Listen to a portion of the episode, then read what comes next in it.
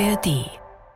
Dass Immobilien teuer sind. Ich glaube, das muss ich euch nicht erklären. Aber wenn man sich die Zahlen mal anschaut, ey, es ist schon immer wieder unschön. Zwischen 2010 und 2021 sind Wohnungen und Häuser um saftige 41 Prozent teurer geworden.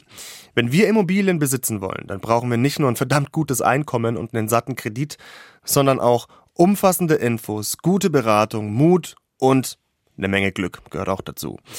Der Traum von der eigenen Immobilie, egal ob zum Wohnen oder als Investment, wie können wir uns diesen Traum verwirklichen? Dafür haben wir heute drei Ideen für euch.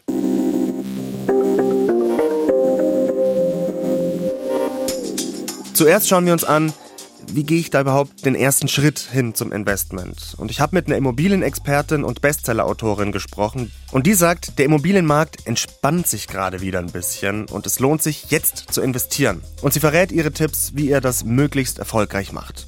Man kann natürlich auch ein altes Haus kaufen, das ist deutlich günstiger und das dann auf Vordermann bringen. Unser Ansatz Nummer zwei, von der Ruine zum Traumhaus. Wie klappt das? Und für unsere dritte Idee schauen wir nach Herzberg in Südbrandenburg.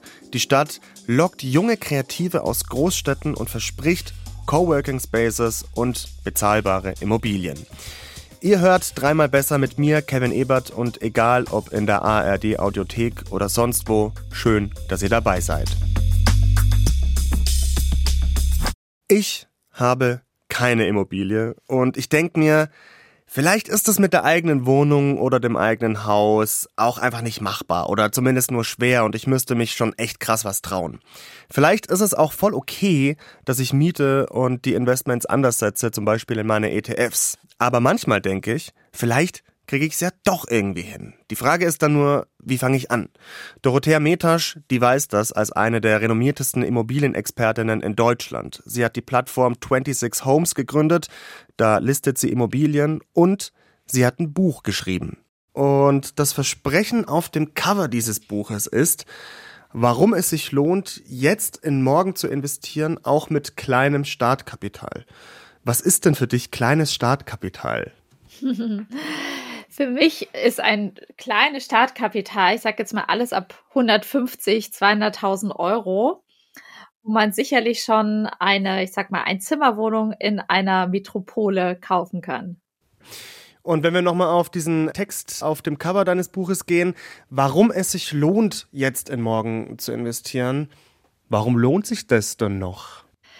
Das klassische Betongold ist so beliebt wie nie zuvor. Die große Herausforderung ist nur, dass sich das nicht mehr jeder leisten kann.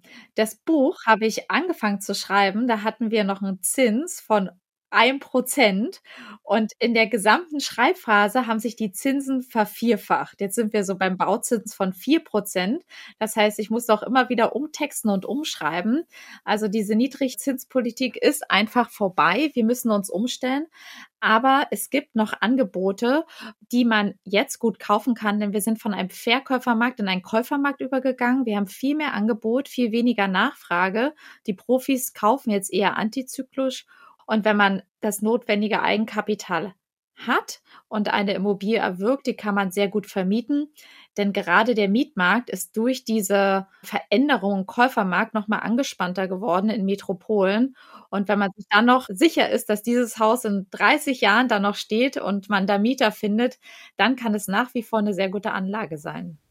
Jetzt gehen wir mal ins Eingemachte. Welche Tipps und Tricks kannst du denn jetzt empfehlen, wenn ich mich für eine Immobilie interessiere und aber irgendwie, ja, da jetzt anfange und versuche irgendwie auf diesem Immobilienmarkt zu überleben? Was wären so deine Tipps und Tricks? Das erste ist ganz klar der Weg zum Finanzierungsberater. Ja, egal, ob man sich da erstmal in ein Online-Tool begibt und sich da durchklickt, eingibt, was habe ich an Eigenkapital, was kann ich mir überhaupt leisten, weil viele starten in eine Suche, machen hier und da Suchaufträge, gehen besichtigen, sagen so, jetzt ist es endlich soweit und dann überschätzen sie sich oder haben vielleicht mehr Budget zur Verfügung, als dass sie denken. Also das ist wirklich der allererste Schritt. Okay, merken. Erst Kassensturz machen, dann einkaufen gehen. Das sagt übrigens nicht nur Dorothea Metasch, das haben alle Experten, mit denen wir für diese Folge gesprochen haben, als ersten und wichtigsten Tipp genannt. Wenn ich dann weiß, okay, ich habe XY Geld zur Verfügung für eine Immobilie, die ich zum Beispiel vermieten möchte, kann ich auf die Suche gehen. Und hier muss man wirklich alle Quellen anzapfen. Und auch da hat sich was geändert, weil vor ein Jahr hat man die, ich sage jetzt mal, Trüffelschweinchen nicht auf ImmoScout und Co. gefunden, weil die ganz einfach unter der Hand weggegangen sind. Jetzt sind die wieder in den Portalen, egal ob bei eBay Kleinanzeigen oder halt auf den klassischen Portalen.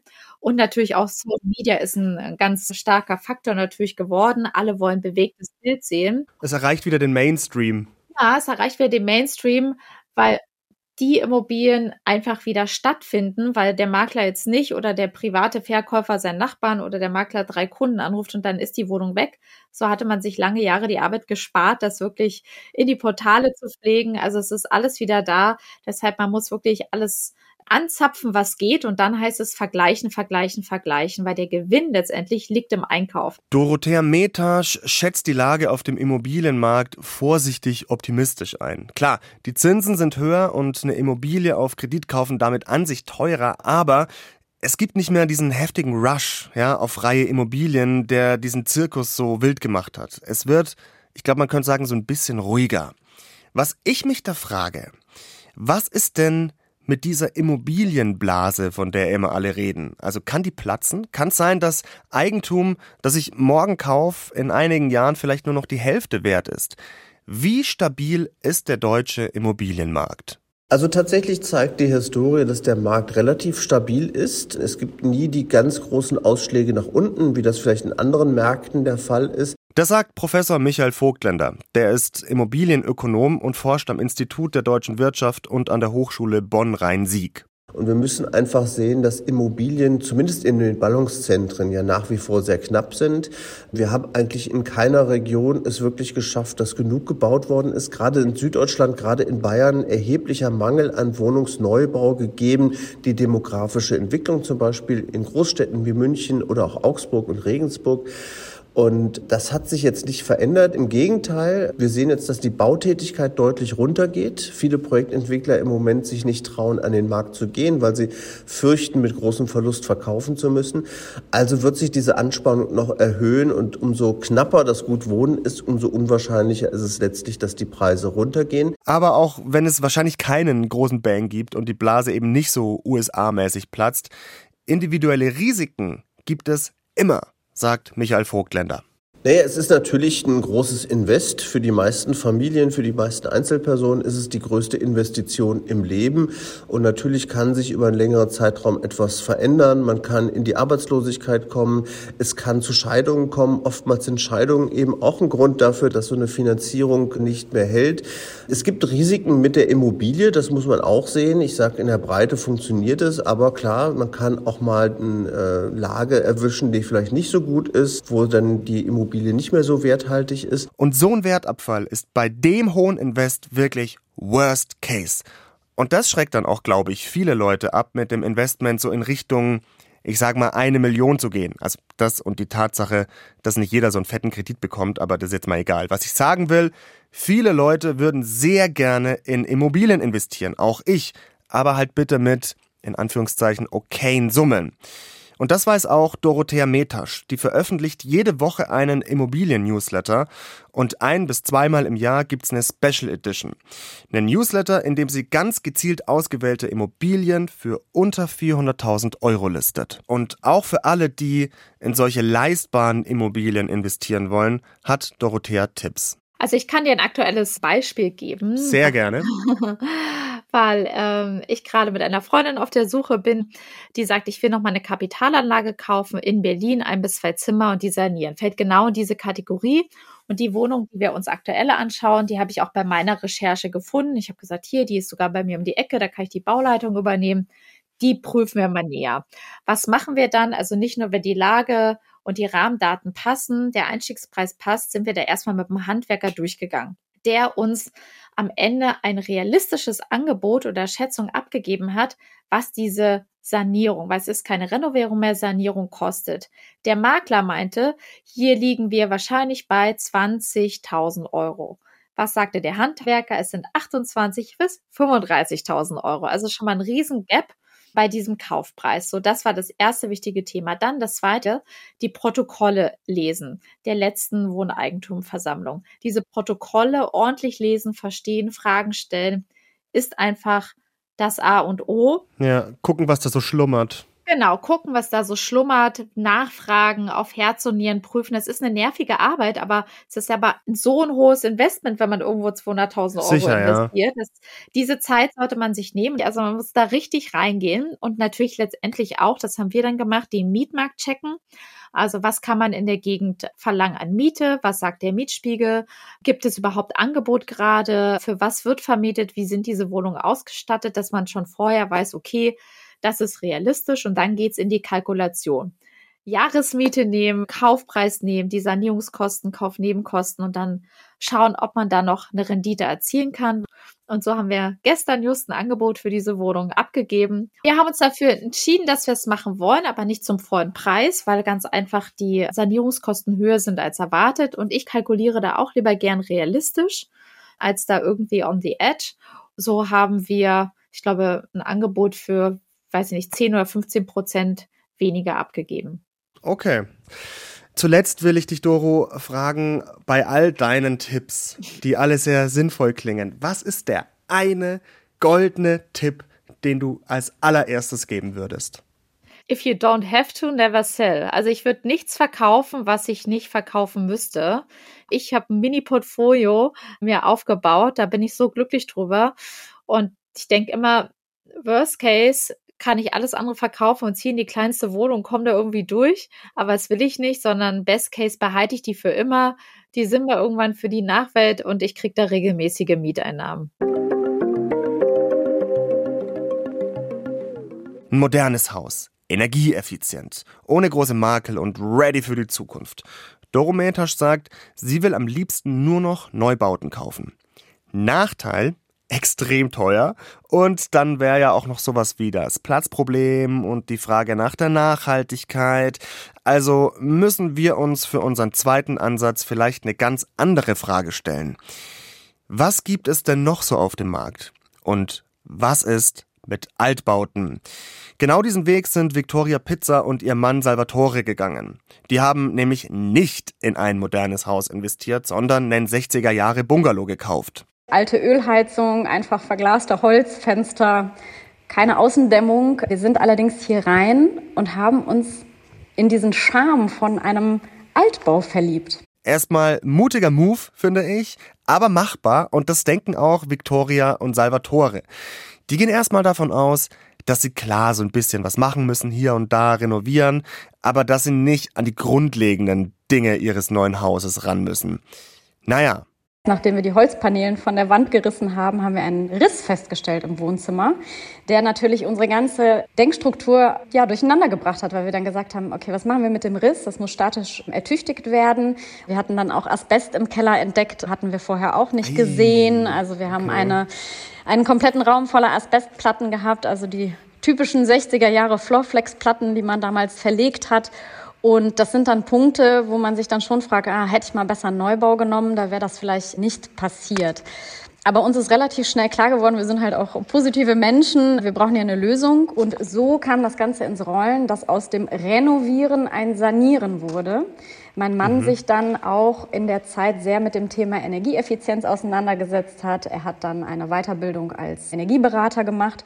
Und irgendwann kam es zu diesem Thema erneuerbare Energien. Und dann haben wir gesagt, das ist es. Wir wollen auf jeden Fall in Richtung Erneuerbare gehen. Wir wollen eine Erdwärmepumpe, wir wollen eine Solaranlage und all diese Themen eben voranbringen. Und so kam das ganze Thema ins Rollen. Ganz oder gar nicht. Entweder voll auf Energieeffizienz setzen oder die ganze Sache mit dem Haus war halt einfach ein Fail. Und die beiden greifen an, auch auf den sozialen Medien. Auf Instagram ziehen sie einen Account hoch, der heißt Unsere kleine Ruine. Immerhin knapp 15.000 Leute folgen den beiden. Und da erklären sie auch, wie sie sich durch den Wald aus Fördermitteln gekämpft haben. Was sich übrigens lohnt. Am Ende bekommen sie nämlich insgesamt 60.000 Euro Zuschüsse von verschiedenen Stellen. Und damit machen sie im Grunde alles. Ölheizung raus, Wärmepumpe rein. Sie brechen Wände auf, versetzen Räume. Sie setzen sogar das Dach hoch und dämmen es neu, genau wie die Fenster. Die kleine Ruine ist für Victoria und Salvatore mehr als nur eine Sanierung. Ey, und ich versteh's, ich check den Charme. Du hast da eine kleine Baustelle, wühlst da so vor dich hin. Am Ende hast du ein absolutes Unikat und auf Insta feiern dich auch noch die Leute dafür ab. Bei Victoria und Salvatore geht es so weit, dass sie das Ganze jetzt auf einer professionellen Ebene anpacken. Salvatore arbeitet inzwischen als Energieberater und berät Leute, die ähnliche Bauprojekte haben. Aber Immobilienforscher Vogtländer sagt, so eine Altbausanierung, ja, die sollte man sich ganz genau überlegen. Ja, definitiv. Also umso älter das Gebäude, umso mehr muss man letztlich investieren und umso größer wird das Projekt, das man da stemmen muss. Das kann natürlich sehr, sehr aufwendig sein. Ich würde sagen, wer sich das zutraut, wer sich da wirklich reinarbeitet und sich gut beraten lässt, dem würde ich dann trotzdem nicht von abraten. Aber gefährlich wird's immer dann, wenn man da relativ blauäugig hingeht und vielleicht sagt, okay, Mensch, die Immobilie, die ist aber günstig, die ist ja viel günstiger als das, was ich sonst gesehen habe dann lohnt sich eben schon noch mal genau hinterzuschauen, ist das wirklich so günstig oder wie rechnet sich das dann, wenn ich eben auch alle Investitionskosten mit reinrechne? Würdest du anderen Paaren in einer ähnlichen Situation empfehlen, auch auf einen Altbestand zu setzen? Oder sagst du eher, boah, ganz genau überlegen? Mhm. Ja, also das würde ich gerne aufteilen in zwei verschiedene Bereiche. Also die Frage ist A, was will man selber? Also ist man selber bereit, auch zu investieren in Eigenleistung, sich da auch irgendwie reinzufuchsen? Hat man die Möglichkeit, ist man handwerklich ein bisschen begabt? Will man das lernen und so weiter? Also das ist der Punkt Nummer eins, den muss man sich vorher überlegen. Der Punkt Nummer zwei ist, es ist eine lange Reise. Also das ist nicht in einem Jahr getan mit ein paar Tapeten, sondern wir sind eingezogen 2021, äh, jetzt ist 23, wir haben immer noch keine Fußleisten. Also und die eine oder andere Lampe fehlt. Also es ist eine lange Reise, man braucht einen langen Atem und starke Nerven. Es macht aber sehr, sehr viel Spaß. Es bringt auch nochmal so eine Ehe auf ein anderes Level, würde ich sagen. Also da ist man auch ein Team, da ist man auch wirklich zusammen jeden Tag auf der Baustelle. Ja. Mhm. Und ähm, es macht richtig viel Spaß und vor allen Dingen kann man sehr, sehr viel individuell auch gestalten. Also jede Wand, alles, was hier ist, haben wir geplant, gestaltet, verändert. Und das ist ein Projekt, ich sag mal, das kann uns keiner mehr nehmen.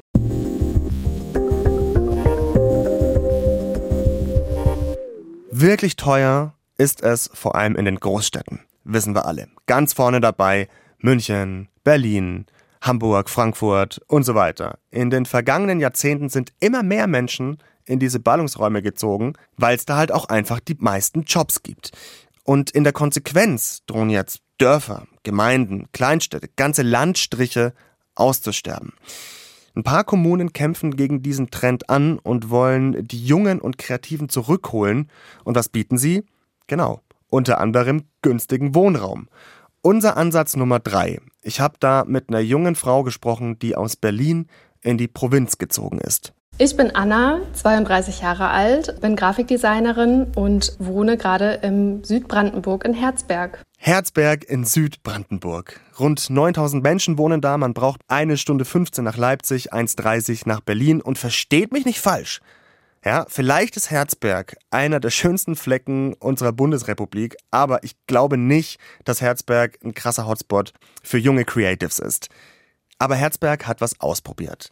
Die Stadt hat letztes Jahr beim Summer of Pioneers Projekt mitgemacht und da ist die Idee, 20 junge Leute leben für sechs Monate in der neuen Stadt, also in Herzberg, und kriegen da einen Coworking Space und können günstig wohnen. Und im Gegenzug müssen sie sich ehrenamtlich darum kümmern, dass in der Stadt kulturell mehr geht.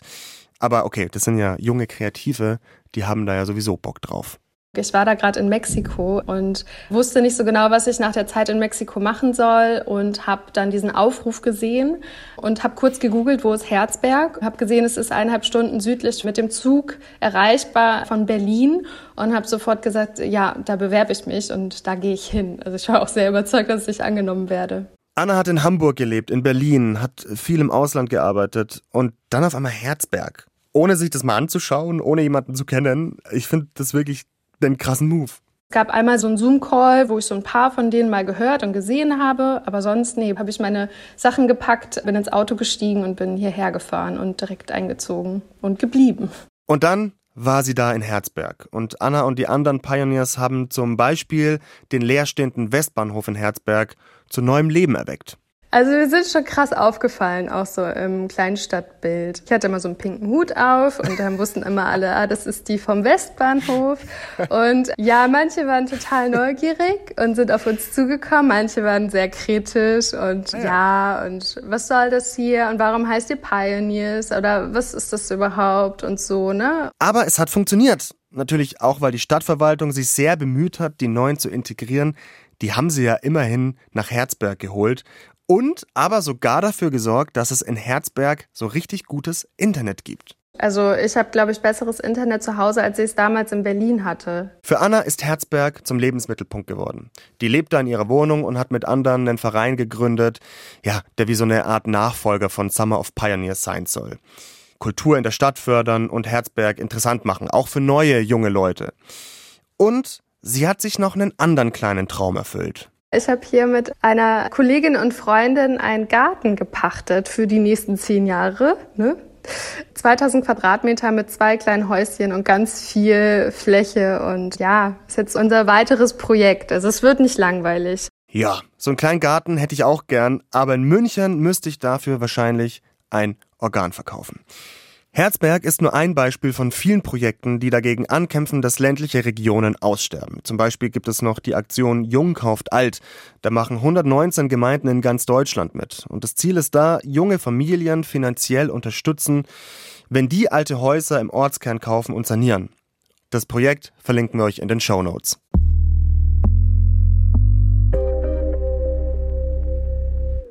Der Traum von der eigenen Immobilie. So intensiv wie für diese Folge habe ich mich damit noch nie beschäftigt und ich habe auch lange mit meiner Partnerin darüber geredet und Überraschung, da kam raus, eigentlich ist es uns beiden schon wichtig, mal Immobilien zu besitzen oder vielleicht erstmal eine.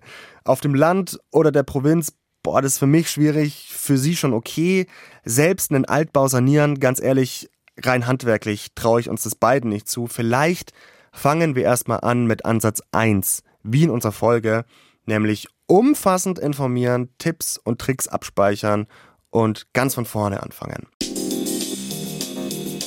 Und Fun Fact: Einen Abend vor der Aufnahme dieser Folge haben wir auch unseren ersten Mietvertrag unterschrieben zu unserer neuen Wohnung. Schönes Gefühl, aber ist halt auch nur ein Mietvertrag, ne? Fast, Kevin. Fast. Dazu haben wir auch noch ein passendes Nice to Know für euch.